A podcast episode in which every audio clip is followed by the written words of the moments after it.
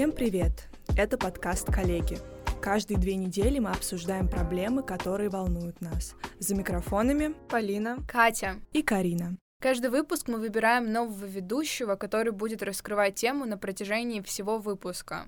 И, кстати, все сказанное в подкасте является нашим субъективным и неэкспертным мнением. Тема сегодняшнего выпуска «Успешный успех». Эта тема мне очень близка, потому что я попала в этот поток успешного успеха, получила нервный срыв, и мне было бы интересно послушать про ваш опыт, потому что у меня был в какой-то момент жизни негативный experience, связанный с этим. Мне тема успешного успеха вообще не близка, потому что я давно понимаю, что для меня на первом месте это люди, это моя семья, мои друзья, а, мои коллеги, мой партнер. И вот эти отношения для меня намного важнее, чем э, деньги, успех и так далее. Э, я понимаю, что э, как бы ни произошло, я найду свое место в жизни рано или поздно, и э, у меня нет стремления быть какой-то очень сверхбогатой, какой-то Кайли Дженнер, например. И в общем, для меня просто важно, чтобы мои близкие были всегда рядом, мои homies, мои besties. Uh, и именно это помогает мне двигаться дальше и что-то делать. Спойлер. В этом выпуске мы будем очень много говорить про Кайли Дженнер. Мне кажется, это очень здоровая позиция, потому что очень важно понимать свои реальные стремления, а не те, которые тебе пытаются навязать социальные сети. Вот у меня, к сожалению, такого нет, и мне близка позиция не Карины все таки а Кати, потому что у меня есть тоже определенные цели, которые, кстати, наверное, даже не мои. И я смотрю на этот успешный успех в социальных сетях, э, когда ты там зарабатываешь э, миллионы долларов э, в пять лет. Вот. И думаешь, а почему у меня нет миллионов долларов? Почему у меня вообще просто миллиона нет? Почему у меня нет десяти тысяч? Что такое? Что я делаю не так? Но в то же время я понимаю, что мне нужно как-то самореализовываться, но от этого идет страх само, самореализации. То есть я боюсь как-то проявиться и боюсь а, часто какого-то общественного мнения и мнения людей, которые когда-то там были, присутствовали в моей жизни, потому что сейчас есть вот этот э, явление медийности, узнаваемости какой-то. Я боюсь, типа, блин, а что, что там скажут, что там они скажут. И из-за этого я как-то себя стопорю иногда. А у вас что там как по страху? Uh, у меня, если честно, тоже был такой страх, uh, потому что даже возьмем в пример uh, наш подкаст. Идея-то его создания пришла, ну, довольно-таки давно, уже как полгода примерно мы ее вынашивали. Она пришла на, в университете на парах прекрасного преподавателя, который нам говорил такую идею, что во время учебы в ВУЗе вы должны создать свою творческую команду, потому что потом это будет сделать сложнее. И тогда нам пришла вот эта идея, что нужно сделать какой-то какой-то свой медиапроект, но страшно было что-то начинать делать именно из-за обратной связи, потому что э, всегда есть такое ощущение, что если ты выпустишь, вот, например, свой подкаст и начнешь это где-то постить, чтобы на тебя подписались твои знакомые, к тебе как-то в этом помогли, э, я всегда думаю, что, наверное, кто-то подумает, что я кринж, э, подумает, что я сделала какую-то хрень вообще полную. Э, на самом деле это все в нашей голове голове. А, совсем недавно мы выпустили пилотный выпуск нашего подкаста, уже получили какую-то обратную связь, и негативных комментариев пока не было. Да, возможно, кто-то подумал, что мы кринж, возможно, кто-то подумал, что мы записали какой-то бред, но мы об этом не узнаем, потому что нам плевать, что говорят крысы за спиной у кисы, и пусть они там обсуждают, обсуждают, что хотят, но мы этого не знаем. А, я вообще даже не думала, что у нас может быть какой-то негатив негативный фидбэк, но я именно говорю про неадекватный. То есть адекватный — это окей, это нормально, когда тебе по фактам раскладывают что, где, как, но когда это просто выплеск какой-то агрессии, я даже почему-то не думаю об этом. Ну, я думаю, что такие есть, кто посмотрел там из знакомых, например, сторисы, посты какие-то, подумал, что какая-то фигня, если честно. А, могли бы записать подкаст о чем-нибудь посерьезнее, например, а, о политике, о том, что происходит в мире. Но мы уже этого не узнаем, поэтому будем думать, что у нас офигенный подкаст. Да, это правда. По фактам разложили, все понятно. Блин, Карина, ты вообще не думала, откуда у тебя появилось это чувство того, что тебе страшно, фидбэк какого-то тебе страшно, вот этой вот негативной оценки того, что ты делаешь?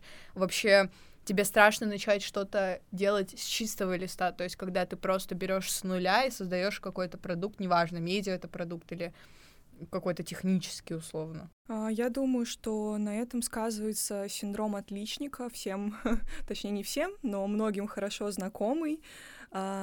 Это идет с самого детства, когда ты в школе э, хочешь получить самую лучшую оценку, хочешь быть лучше всех. Э, у кого-то на это влияют родители, кто-то сам так решил, например, как я.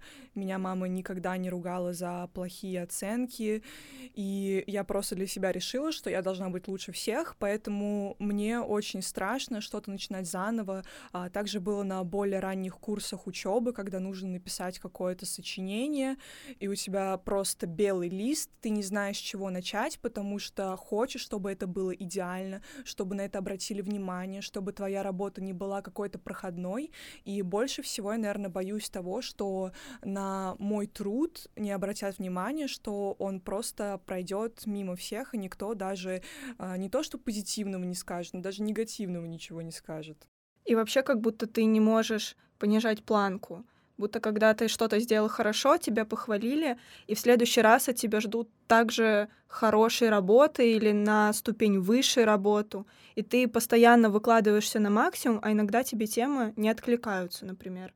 Или ты, в принципе, уже не можешь выжимать из себя по максимуму, и ты не хочешь делать проходную работу какую-то, потому что тебя уже привыкли ассоциировать с какими-то очень клевыми результатами, успехами, достижениями, и будто бы ты э, не можешь оплошать, как-то разочаровать и не оправдать надежды там кого-то. Хотя по факту это твоя работа, ты делаешь, э, что хочешь. Блин, я с тобой очень сильно согласна, потому что у меня в детстве была такая проблема. У меня никто не следил за тем, что я делаю, как я делаю. То есть с первого класса вся ответственность лежала на мне. Я делала все сама.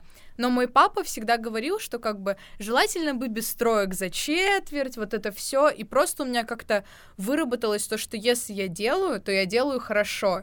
И потом я хочу это показать папе, чтобы он такой, вот, Катя, молодец, строек нет. И как будто мне не хотелось опускать эту планку, возможно, из-за того, что у меня есть младший брат, и в какой-то момент жизни у нас с ним была конкуренция, точнее, у меня с ним, а, он со мной вообще не конкурировал, он был маленьким ребенком, и я как-то, возможно, из-за этого вот так вот просто пыталась доказать там своему папе, что я могу, что я могу учиться хорошо, и что никто за этим не следит, и как бы, что я имею такую внутреннюю опору и ценность, что я сама отвечаю за то, что я делаю, и делаю это, самое главное, хорошо. У меня, кстати, как у тебя, Кать, был некий самоконтроль. Меня а, мама никогда не заставляла получать хорошие оценки, никогда не ругала меня за плохие оценки. Я просто сама для себя решила, что а, так будет лучше. И мама мне всегда говорила, что а, школа — это моя работа, и оценки, которые я там зарабатываю, — это моя зарплата брата. И мне почему-то очень э, запоминаются эти слова, потому что, ну да, наверное, так было правильно. И на самом деле синдром отличника, который у меня появился, он иногда очень смешно проявлялся. Я помню, как э, классе во втором или в третьем э, я выучила какое-то стихотворение там про осень, пошла рассказывать его к доске. Мне сказала моя учительница, что ставит мне пятерку. Э, я дала ей дневник, но она забыла поставить мне пятерку. И меня просто весь день это гложило. Я стеснялась к ней подойти сказать об этом. И мне пришло гениальное решение самостоятельно нарисовать эту пятерку. Ну, я представляю, как она выглядела. Я просто пришла домой, взяла красную ручку, а, очень долго прицеливалась на обычной бумажке, думаю, вроде похоже. Начинаю рисовать, понимаю, что это вообще не похоже на почерк моей учительницы. Там просто, ну, представляете, как ребенок во втором классе пишет цифры. Это вообще не похоже на пятерку, которую написал бы взрослый человек. Я еще подпись поставила. Вот придет же такое в голову, я не могу. И тут, когда я уже сделала все свои вот эти дела, я поняла, что я натворила, что это вообще не похоже, что мне очень стыдно, и я пыталась как-то вывести эту пятерку из дневника. Я начала там звонить каким-то подружкам, спрашивать, как это сделать. Алло, Олеся! Олеся! Замазку дай, пожалуйста! Эластик! А, я понимала, что замазка будет выглядеть неправдоподобно, потому что страницы дневника были желтые, замазка белая. И, в общем, я там испоганила дневник просто напрочь себе. А, пришлось сознаться маме, сознаться учительнице. Но меня, конечно, никто особо не ругал, но мне было очень стыдно за это и вот оно одно из проявлений э, синдрома отличника. Я считаю, это прям показательное выступление. Блин, у меня очень много кто из одноклассников так делал. Вообще за маской делали, потом ластиком, и просто дыры были, потому что у них смотрели дневники. Чтобы вы понимали, у меня за 11 лет моей учебы ноль раз посмотрели дневник, просто ноль. И на собрание сходили примерно столько же. Только был единственный флоп, но это, наверное, не относится к синдрому отличника, просто папа как-то мне форму привез и вместо шортов привез трусы моего брата-боксера, и потом они лежали в школе на протяжении, наверное, четырех лет, потому что они просто висели на вешалке в раздевалке, и потом моя преподавательница сфотографировала их и написала в беседу, Катя, заберите, пожалуйста, свои вещи, потому что они лежат уже непонятно сколько. И, и там просто трусы моего младшего брата, ребенка. Папа просто спутал боксеры ребенка с шортами на физкультуру. А ты, не, ты боялась признаться, да, что это твои, ты такие, «Э, это не мое. И я, я просто... пошла дальше. Нет, я просто когда это увидела, я сказала папе, что я не пойду на физкультуру. Поэтому они четыре месяца лежали там, висели. Ну, хорошо, хоть не твои трусы привез. Это было бы странно. Было бы совсем too much. Ну, у волейболистов, в принципе, такая форма и есть. Ну да, как раз играла волейбол в свое время. Ну, что я могу сказать, девочки? Все про меня, все про меня, только в x10, 100 миллионов раз больше.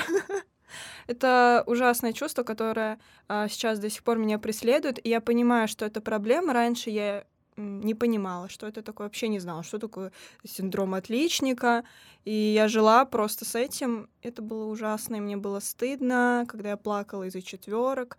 Я понимала, что это глупость плакать из-за четверок. И меня как бы особо и не ругали, но вопросы были. Почему четыре? ну, как бы родители понимали, что я могу на пять, и у меня способности хватит на то, чтобы сделать все по максимуму, не допустить ошибок. Часто у меня ошибки были из-за невнимательности, но, тем не менее, как бы я очень расстраивалась, и я плакала над каждой четверкой. В началке это было вообще ПКД просто. То есть, эм, ну, как бы я получила 4, и все понимали, что сейчас будет рев. Ну, окей, не рев, не истерика, но я так немного поплакивала там у себя за партой. Это было очень грустно. И, блин, я понимала, что это некрасиво. И мне было стыдно за эти слезы. И так получилось, что ну, я росла с этим, и у меня достаточно ну, как бы с раннего возраста это проявилось, и достаточно рано я осознала, что это проблема, что я не хочу так, но я уже не могла с собой ничего поделать. И самое стрёмное — это когда э, оглашают вот эти оценки при всех. Вот там была такая практика, это отвратительная практика, когда э, показывают э, тетрадки, не раздают, и ты спокойно смотришь свои ошибки, как свою оценку, а перед тем классом говорят там, такой-то, такой-то 4-3, такой-то, такой-то там 5-4 за диктанты. И когда у меня там 4-4, и все начинали смотреть на меня, уже от того, что на меня смотрят, мне уже плакать хотелось. И я такая, нет, я плакать в этот раз не буду. Но опять эти слезы, они катились так предательски из моих глаз. Это просто было так стрёмно. И я чувствовала себя таким слабым человеком. Но шло время, я работала над этим. Первая тройка у меня появилась э, в шестом классе по математике. Я помню, я открываю а, тетрадь, нам раздали ее, там была какая-то самостоятельная, что ли. Я смотрю, тройбан. Ну и все, я открыла и закрыла. Это не моя оценка, не моя тетрадь, я все. Я не Полина Рудакова, я уезжаю из страны, и вы больше меня никогда не увидите. Блин, это ужасно, что родители в таком возрасте у детей контролируют оценки и пытаются им сказать, что они могут лучше. Я не понимаю, зачем это делается абсолютно. Мне кажется, что это только ломает психику ребенка, загоняет его в угол, он начинает думать только об учебе, он начинает думать, самое главное, только об оценках, а не о том, что он делает. Потому что когда ты делаешь ради оценки, то как бы знаний у тебя не прибавляется. И потом у ребенка из-за этого возникает конкуренция с другими ребятами, потому что ему нужно быть лучше их, получить больше балл.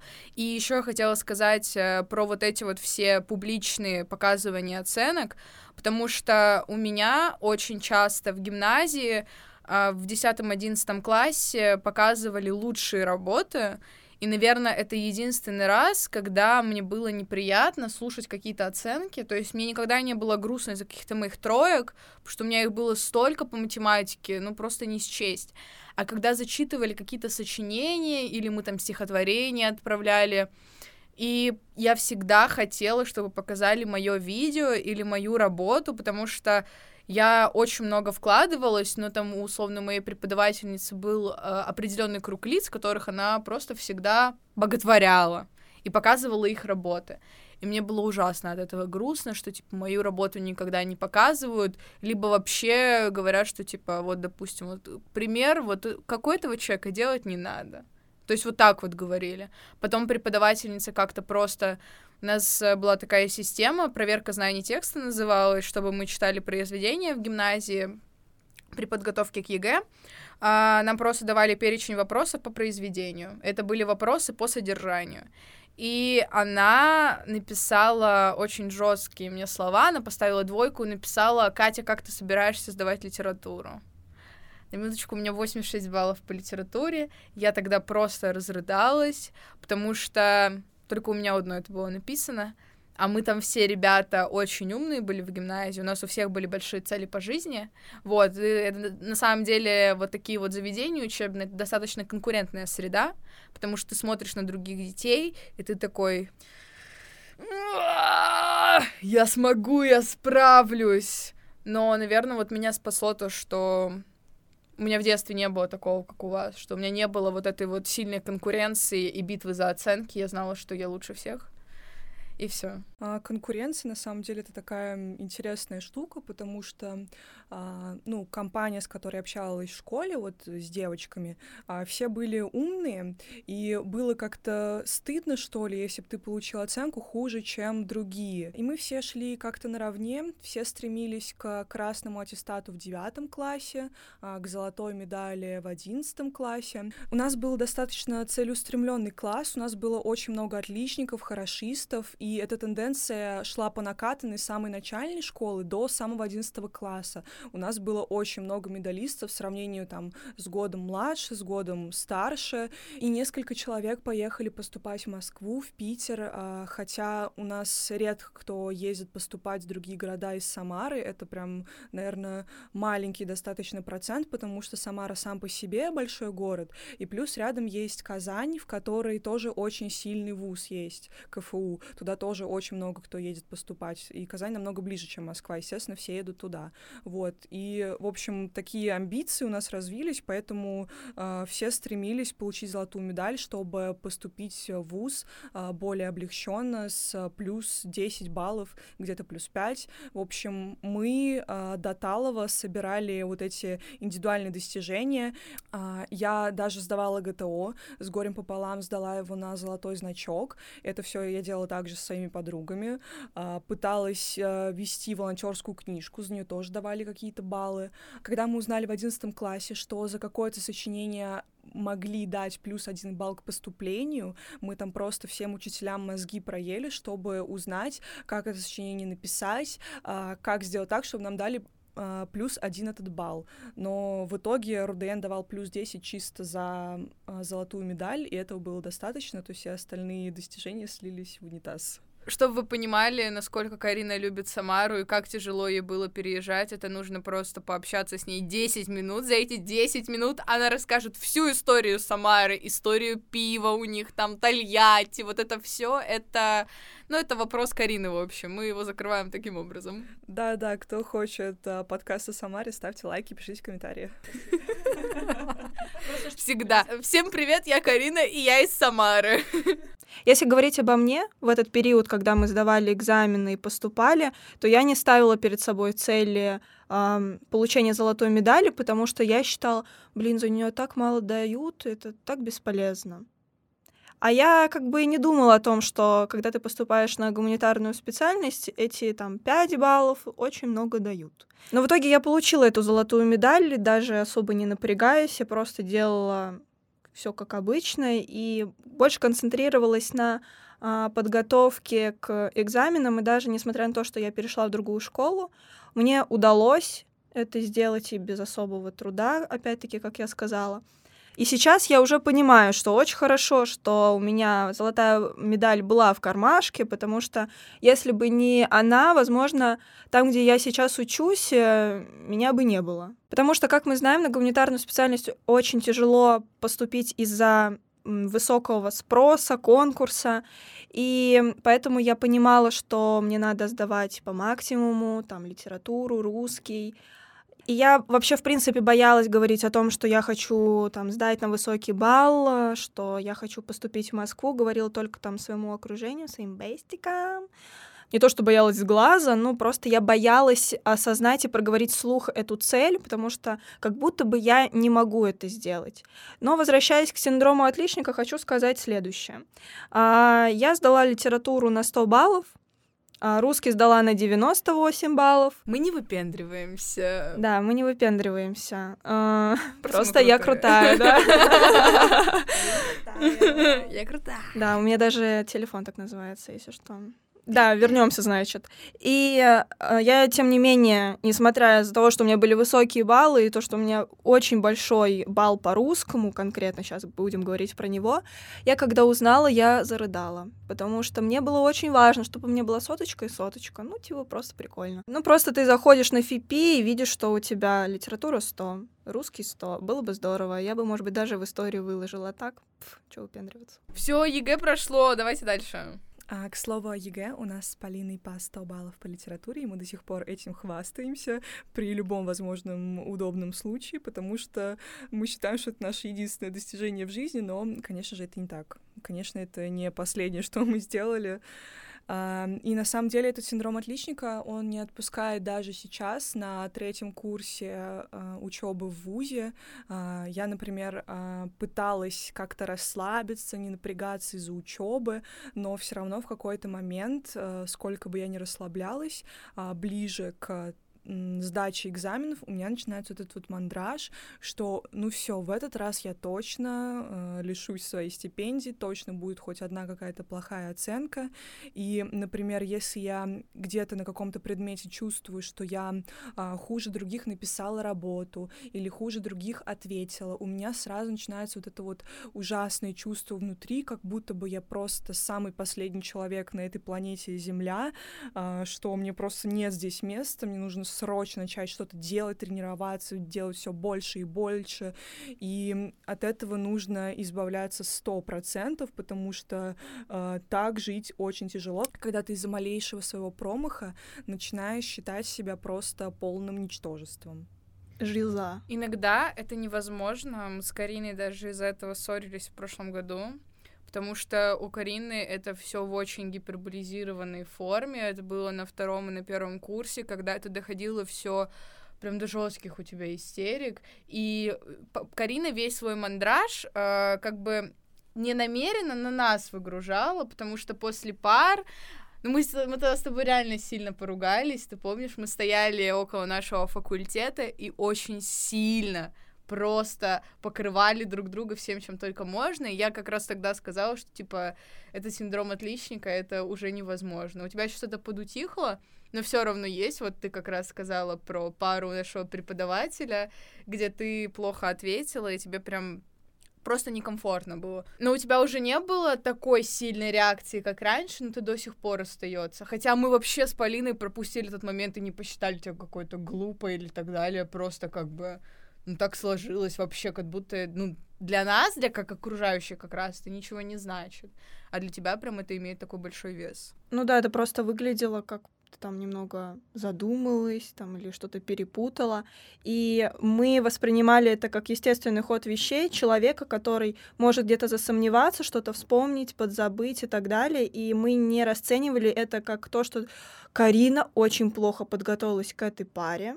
Она ужасно выступила, все, она больше не в фаворитах наших, и мы с ней не общаемся. Да, я пытаюсь сама с этим как-то э, свыкнуться, то, что не всегда нужно отвечать идеально, потому что если всегда делать все идеально, то ты просто какой-то психопат. Вот и все. И для меня вот я вышел тогда отвечать, мне казалось, что все, я позорена просто и перед преподавателем, что я у него в черном списке теперь э, записывает э, в список тупых меня прямо сейчас, э, что все, э, кто был на этой паре, тоже считают меня теперь какой-то недоразвитый просто просто. Но по итогу все же хорошо, мне вообще отлично поставил, так что переживать, как всегда, не стоило. Вот и все. Просто вот в некоторых вузах на магистратуре вообще есть такая система, что ты можешь выбирать, э, как ты будешь заниматься, либо дистанционно, либо очно. И если ты занимаешься очно, то преподаватель, грубо говоря, вообще заставляет тебя учиться делегировать. То есть ты не делаешь все подряд ты выбираешь, что тебе интересно, и ты этому выделяешь больше времени, и не ходишь на пары, условно, которые тебя не интересуют. И мне кажется, это самый правильный подход, потому что ты не делаешь вообще поголовно все задания. Вот условно, вы делаете идеально, то есть вам это важно. Я делаю все, я стараюсь это делать идеально, и у меня нет мысли, чтобы я не сделала чего-то. И мне вот это вот не нравится, потому что я делаю много дел там по учебе, которых я вообще не хочу выполнять. То есть это мне не интересно, я это делаю ради какой-то отметки, ради какого-то высшего балла, хотя я не на бюджете, я на скидке, но все равно. И вот от этого момента я бы сама хотела избавиться. То есть как бы понимать, что вот это вот можно сейчас не сделать и уделить внимание чему-то другому. Потому что когда вот я была в ИТМО по обмену, там ребята настолько не заморачиваются по учебе, они просто все работают где-то и учебу ставят на задний план, хотя они все учатся на платке, кто-то вообще на бюджете. Но они понимают, что не могут какую-то домашку не сделать, и в конце сессии просто благодаря своей харизме вытянуть этот предмет, поговорить с преподавателем и закрыть эту дисциплину так, как ее закрывают студенты, которые там делали каждую домашку, плакали из-за каждой оценки и хотели получить наивысший балл. Это очень круто. Вот этот experience обмена, попадания в другую среду, он очень важен, и если у вас вдруг выпадает такая возможность, вообще не пропускайте ее, потому что это реально очень круто, и ты выносишь для себя кучу уроков, э, все познается в сравнении, вот так. Кать, вот ты сказала про опыт обмена, а ты говорила вроде, что из-за того, что ты была погружена в эту другую, иную среду, у тебя началась тревожность как раз-таки по поводу успешного успеха. Что скажешь про это? Да, блин, это тоже обратная сторона медали из-за того, что все студенты работали. Это был технический вуз часть из них э, стремилась просто пройти, как я уже говорила, стажировки в крупных компаниях, они уделяли этому много внимания. И просто изо всех э, щелей я это слышала. К тому же я еще в интернете, и я вижу картинку этих популярных блогеров, той же самой Кали Дженнер, которая в 20 лет стала самым молодым миллионером-предпринимателем. И я думаю, блин, мне скоро 20 лет, а я сижу в университете, просиживаю штаны и ничего не делаю. Вот, и это очень сильно влияет, и в моменте ты не понимаешь, что это просто картинка, что жизнь у этих людей сложилась совершенно по-другому, и были разные причины, почему они стали такими людьми. И ты не всегда понимаешь, что это достигается каким-то упорным, условно, трудом, потому что в случае вот с Кали Дженнер просто по их семье снимали сериал, и они, будучи детьми, раскрутились в этом сериале, и в дальнейшем уже просто строили свой бизнес, имея уже какую-то медиа-популярность и влияние. К словам Кати насчет среды и окружения хотела бы добавить, что у меня это так работает, когда я нахожусь дома. Вот есть дом, где тихо, спокойно. Я сама из маленького города, и там нет того, что я могу наблюдать в Москве, то есть какие-нибудь машины, рестораны, отели, люди, которые выглядят как-то по-модному, современно, богато одеты, и, там, которые чего-то там делают, постоянно куда-то торопятся, спешат, бизнесы, там, фрилансеры и прочее. И я в моменте забываю обо всем этом, и я думаю о том, что я просто хочу иметь э, семью, небольшой дом, жить скромно, но счастливо. Но как только я приезжаю в Москву, у меня опять это начинается, опять начинаю разгонять мысли о том, что вот, мне надо, надо делать много, вот это надо, вот это. Потому что и здесь тоже люди, которые также погружены в эту среду, начинают что-то делать, к чему-то стремиться, бегут, торопятся. И я также начинаю ловить этот ритм жизни и также стремиться бежать за какими-то успехами. Вот. Также у меня есть тревожность по поводу новизны, идей, и поэтому я как-то себя торможу в самореализации, потому что мы все из медиапространства, мы как бы как журналисты, учимся э, на журфаке, и у нас есть эта потребность в каких-то э, медиапроектах, создании чего-то нового, прикольного, и от этого у меня начинается тревожность, что как будто бы уже все сделано, а я не могу повторяться. Мне кажется, просто важно понимать, что рынок, он уже настолько переполнен людьми и идеями, что невозможно придумать что-то новое. Наверное, поэтому сейчас пропадает э, культ того, что ты что-то скопировал, украл у кого-то идею, если ты, понятно, не сделал это просто нагло, условно, если мы берем музыку. Если ты просто взял какую-то идею у иностранного блогера, то как бы в этом нет ничего такого. Ты же ее подстроил под себя, под свою аудиторию, ты поменял как-то концепцию. И это просто нужно понимать, потому что даже есть определенные люди, допустим, тиктокеры, тот же самый Дайни, Милохин, Валя Карнавал, которые просто в определенный момент стрельнули и попали в нишу. Сейчас, допустим, в эту нишу войти гораздо сложнее. И это тоже нужно понимать, когда ты смотришь на вот этих вот успешных людей, которые в нашем возрасте и даже младше стали популярными. Нужно отслеживать, я думаю, свои личные достижения, понимать, что ты сделал на этом этапе, чтобы прийти к каким-то определенным своим целям, которые ты для себя ставишь, и понимать, что сам ты хочешь. То есть не опираться на чей-то опыт, на чью-то картинку, на иллюзию какую-то, а расписывать для себя какие-то свои личные цели, мечты, чего ты хочешь достичь, потому что хочется жить э, свою жизнь, а не выдуманную кем-то. И очень важно понимать предел своих возможностей, потому что если ты будешь себе каждый день ставить по 30 тысяч дел, и так будешь повторять каждый день, то ты просто выгоришь, и никакого успешного успеха ты просто не добьешься, потому что у всех а, разные возможности. Нельзя себя нагружать а, сверх меры, потому что нужно давать себе отдыхать. А, без отдыха никакой продуктивности вообще не будет. И нужно обязательно обязательно следить за своим ментальным и физическим здоровьем для того, чтобы сохранять а, баланс а, и жить в гармонии с собой. Как бы это банально ни звучало, но это правда. Если будете себя нагружать, ничего не выйдет. Я хочу подвести итог этого выпуска и сказать, что меня эта тема очень сильно тревожила в определенный момент моей жизни, и я начала с этим разбираться, почему это происходит. И почему я бегу за этой толпой, слепо просто смотрю и перенимаю их цели себе и пытаюсь почему-то их достичь, хотя я не особо этого хочу, и у меня нет вот этого истинного желания попасть в поток этого успешного успеха. И я поняла, что очень важно осознать истинные цели того, почему ты следуешь за этой толпой, понять вообще, хочешь ли ты этим правда заниматься, потому что если бы я хотела этим заниматься, я бы прикладывала к этому какие-то усилия, я бы готовилась к этим стажировкам, нарешивала какие-то тесты, но я делала ровным счетом ничего, я просто подавала эти бесконечные заявки, потому что люди вокруг меня подавали эти бесконечные заявки тоже. И в этот же момент я поняла, что очень важно очистить еще свое инфополе, потому что, допустим, у меня в Инстаграме было очень много людей, которые делали вот этот вот бежевый профиль, идеальную картинку жизни, и ты смотришь на них, и ты думаешь, что они это делают все сами, но с вероятностью 99,9 им помогают еще тысяча людей, монтажеров, дизайнеров, и так далее. Но я поняла, что лучше я отпишусь от этих людей, и у меня не будет никаких триггеров в жизни, которые будут вызывать у меня негативные эмоции, комплексы и желание опять-таки попасть в этот поток успешного успеха.